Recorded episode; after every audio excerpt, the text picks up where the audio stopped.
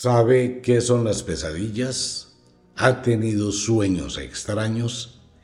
¿Cuál es la diferencia entre una visión y un sueño?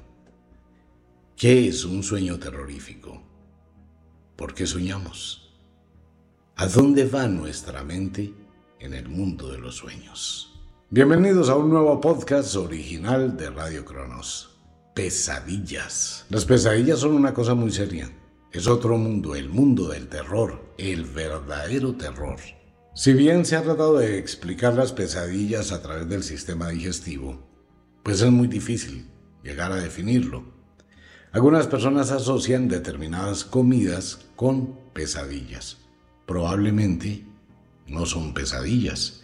Y probablemente algunos químicos de los que usted consume en un alimento puedan abrir puertas a nivel mental a otros universos.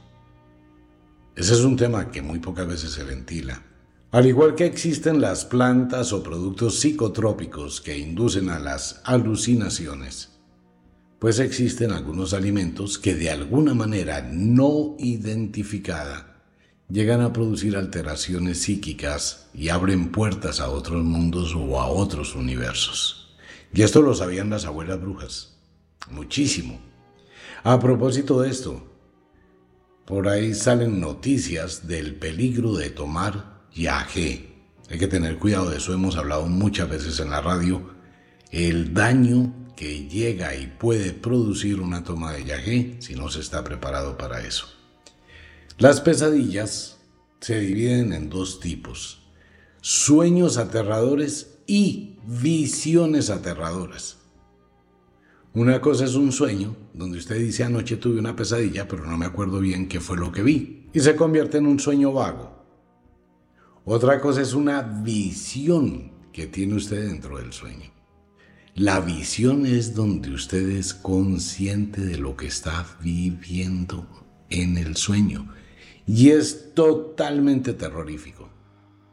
Usted es consciente de que está siendo atrapado en un mundo de monstruos, en un mundo de sombras, con una cantidad de imágenes terribles de las que usted quiere escapar pero no puede, y empieza a luchar contra una entidad, contra una energía extraña que aparece en esa visión, y empieza un desespero total.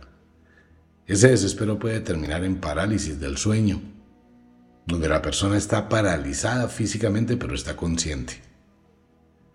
O sea, usted es consciente que está en su habitación, es consciente del sitio donde se encuentra, es consciente que está en una visión, probablemente acompañada de un desdoblamiento astral, y está luchando por despertar y por volver a su cuerpo. Las personas que lo viven sufren muchísimo. Y en las pesadillas pasan muchas cosas. De hecho, ha existido en el mundo mucha gente que amanece muerta. Simplemente se acostó, todo normal, llegó la noche y llegó el amanecer y la persona no despertó. Y le hacen la necropsia, la investigan, miran, el esposo o la esposa se levantaron, se dieron cuenta que su pareja está muerta. Normalmente se piensa en un aneurisma o se piensa en un infarto cualquier cosa. Pero después de que le hacen la necropsia, el médico dictamina, no hay ninguna señal física o biológica que indique que le produjo la muerte. No hay. Su corazón está perfecto, su cerebro está perfecto, todos los sistemas orgánicos están perfectos. Solamente podemos decretar una muerte, ¿no? Muerte natural, dicen los médicos. ¿En serio puede existir la muerte natural sin causa? no cree que es extraño? ¿Por qué si la persona estaba bien? ¿Por qué si la persona no tenía enfermedades? ¿Por qué si la persona no acusaba ningún tipo de alteración? Murió. Porque su espíritu se fue. Igual que hay personas que se levantan y están sin memoria. No tienen recordación de quiénes son. Quedan como entes entonces se llevan al médico, al psiquiatra, a la clínica de reposo. Son entes, porque su espíritu no está en su cuerpo. Y la gente no va a publicar nada de eso, ¿no? Pues obviamente no van a comentar esa intimidad, que es que mi papá, mi mamá, mi hermana, mi hermano se levantó sin memoria, está en una clínica de reposo, le están haciendo un tratamiento a ver si recupera la personalidad, pues nadie lo va a decir. Venga, ¿y el muchacho dónde está? Que hace días no lo veo. Ah, no, él está en Estados Unidos haciendo un cursito de inglés. La gente nunca va a hablar de eso. Jamás. Pero los manicomios están llenos y las clínicas de reposo están llenas. Y a veces no hay cupo para nadie más. ¿Por qué? ¿Quiénes están allí en las clínicas de reposo? Personas que tienen muchas experiencias extrañas. Nadie sabe qué pasa en los sueños. Y menos aún se puede llegar a saber qué pasa en las pesadillas. Hay historias y versiones muchísimas de muchas cosas raras. Hay gente que trae cosas del mundo de los sueños físicamente. En Estados Unidos una señora, Molly Fasher, la bella durmiente, ella duró cuarenta y pico de años en un sueño constante y tenía episodios de conciencia, ¿no? Molly Fasher. Sin embargo, algún día la familia de ella acusó que una mañana cuando fueron a cambiarla y hacerle aseo, encontraron tierra en las sábanas y los pies llenos de tierra. ¿Cómo llegó esa tierra a los pies de Mori Fasher y cómo llegó esa tierra a la cama? Si se suponía que ella no podía moverse. Hay gente que trae escarcha y le aparece la escarcha en la cama. ¿Por qué? ¿De dónde viene la escarcha? ¿Cómo puede aparecer una pluma en los pies de la cama, debajo de las sábanas? ¿Cómo puede aparecer algún tipo de objeto, la arena, por ejemplo? Todos esos pedacitos de paja y de pasto que se recogen cuando se camina en el campo, ¿por qué aparecen ahí? ¿Cómo pueden aparecer personas con estigmas en el cuerpo? Un rasguño de cinco uñas en el centro de la espalda Usted por sí solo no puede aruñarse de esa forma. Y aparecen marcas extrañas en toda la piel. Los famosos moretones que son los chupones de las brujas.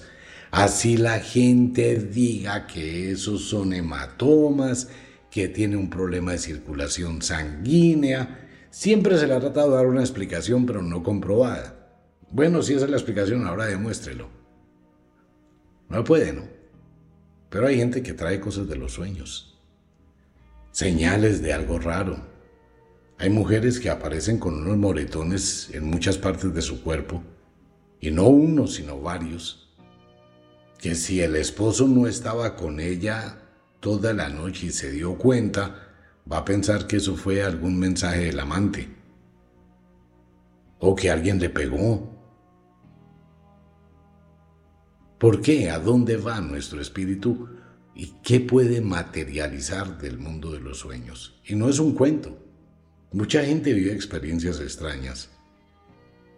Muchísima gente. Y fuera de eso, pues las comunicaciones telepáticas sí que son más vivenciales, ¿no?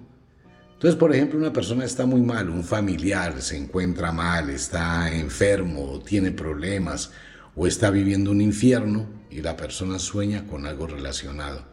Al otro día, venga, es que anoche mi esposo me pegó. Uy, yo tuve un sueño de perros negros que mordían, soñé con algo así, porque se capta. Las pesadillas es entrar a otro mundo, un mundo terrorífico, un mundo muy extraño, pesado, grave. Los sueños eróticos son dentro del mundo de los sueños, pesadillas.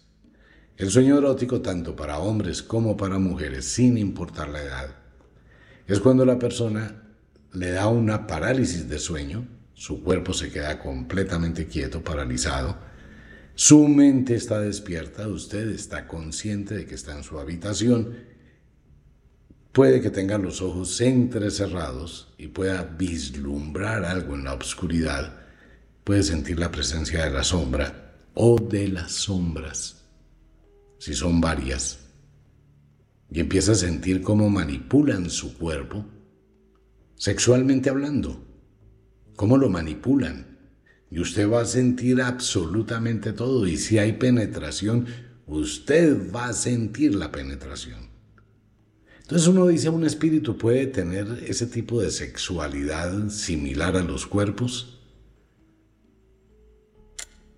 Ese tipo de experiencias no son físicas. Es el contacto energético entre una entidad desencarnada y su energía encarnada. Lo que usted va a asociar, el placer que está obteniendo esa entidad, usted lo asocia como si tuviese sexo con un ser humano. Pero no es porque la sombra o el espíritu esté haciendo o teniendo una penetración. No, es el placer que usted lo asocia de esa forma. Y puede sentirlo de esa forma, pero lo que es es energético.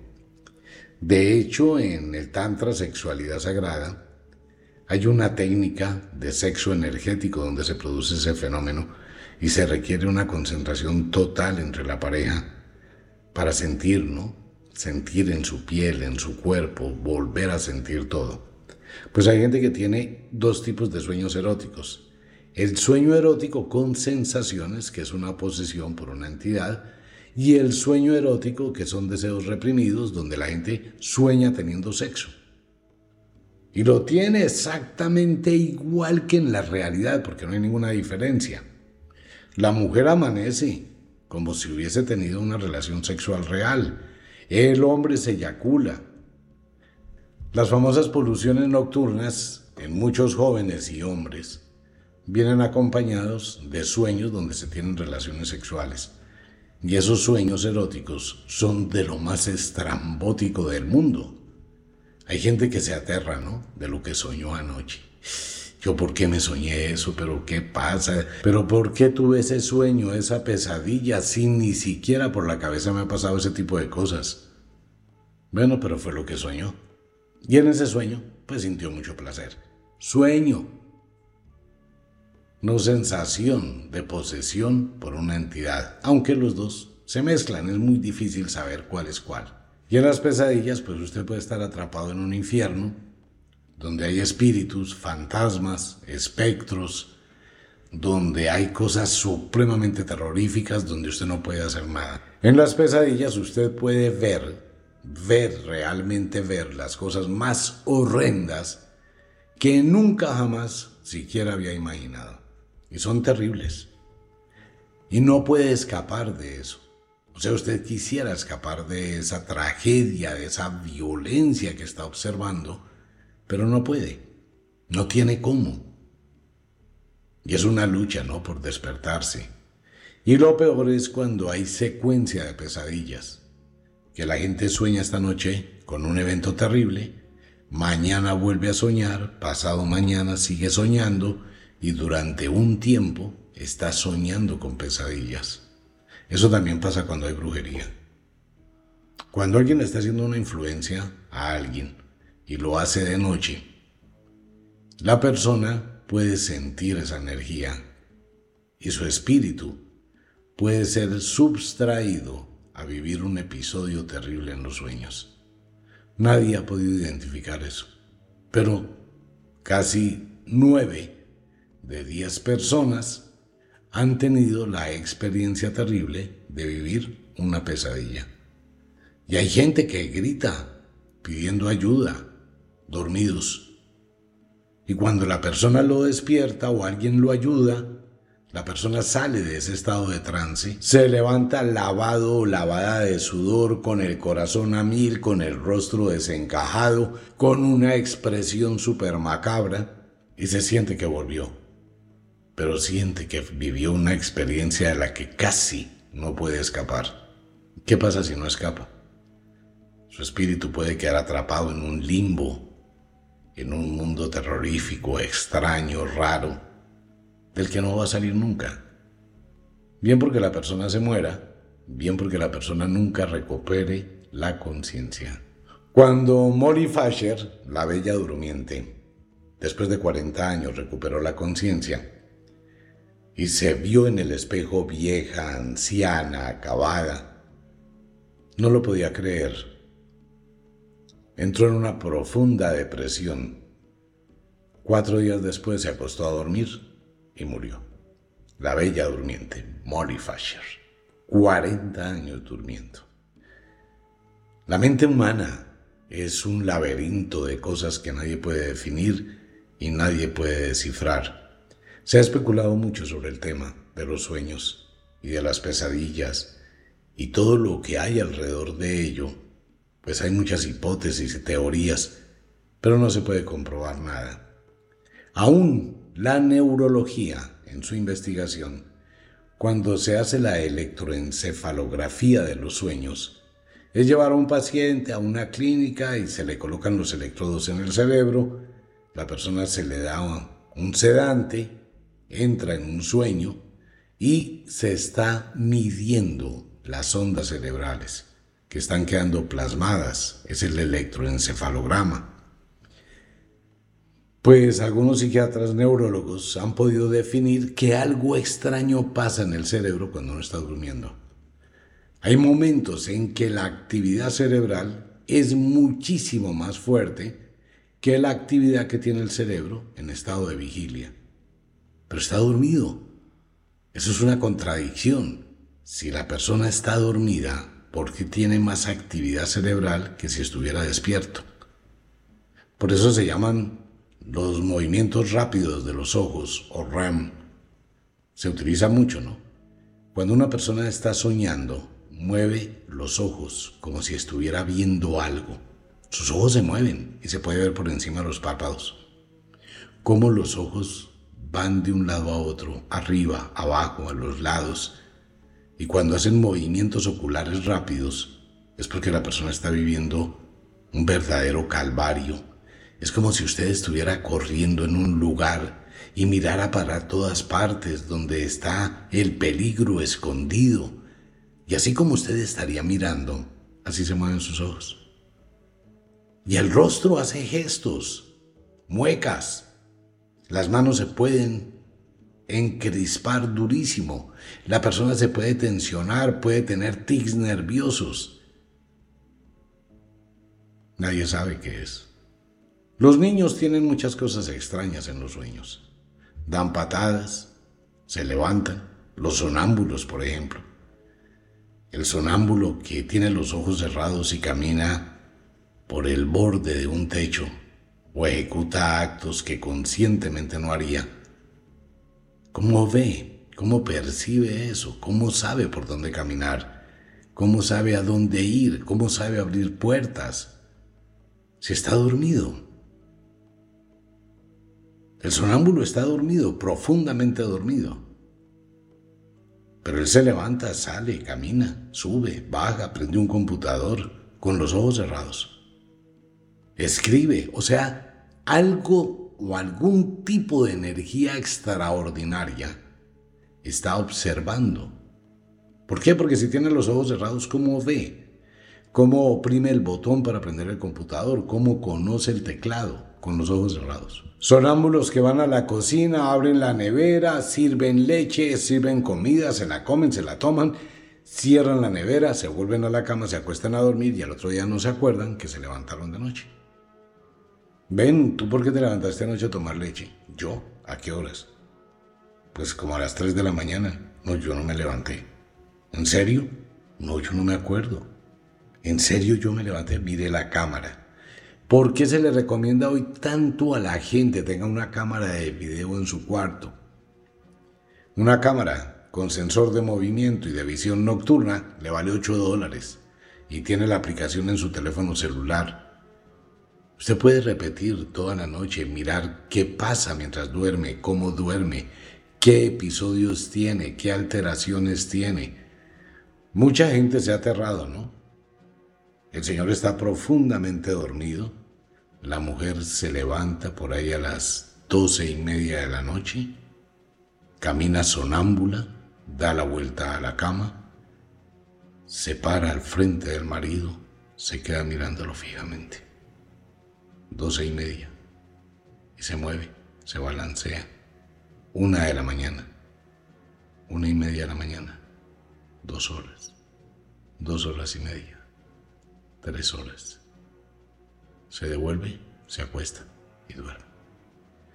Y por la mañana, cuando miran la cámara, pues imagínense el espectáculo. La mujer que se levanta, se para y queda fija mirando al esposo. O el esposo que se sienta en la cama a mirar a la esposa con los ojos desorbitados. ¿Dónde está su espíritu? ¿Por qué pasa eso? ¿Por qué sucede eso? Nadie lo sabe. No hay forma de saberlo. Cada persona es un mundo misterioso y el mundo de los sueños es un laberinto de puertas inconmensurable. Es muy difícil llegar a saber qué sucede mientras dormimos. ¿Qué pasa en los sueños? ¿A dónde va nuestro espíritu? Y si puede ser atrapado por entidades de otros universos y otras dimensiones. Nadie lo sabe. Lo único que se puede saber es que se duerme, pero no se sabe si se despierte. Es recomendable tener una cámara de video en el cuarto. Eso puede ayudar muchísimo a conocer lo invisible. Nadie sabe, ¿no? Si al otro día de pronto empiece a mirar que tuvo una noche muy incómoda, que se sintió fastidiado, fastidiada, que fue un sueño no tranquilo, sino como ese tipo de sueños intermitentes, fastidiosos, incómodos. Y de pronto cuando usted mira en la cámara de video se ve una sombra blanca con una forma humana. Como esa sombra llega, flota, se acuesta a su lado. Y le produce un frío extraño que no le dejó dormir. Bueno, tiene una excelente prueba que usted no está durmiendo solo. Que hay una entidad o hay un espíritu. Si algo le mueve las cobijas suavemente, si algo mueve la lámpara, si las cortinas se levantan en la noche, si algún espectro se asoma bajo la cama. Los sueños y las pesadillas las vive todo el mundo, pero nadie sabe qué son. Dulces sueños. Feliz noche. Chao.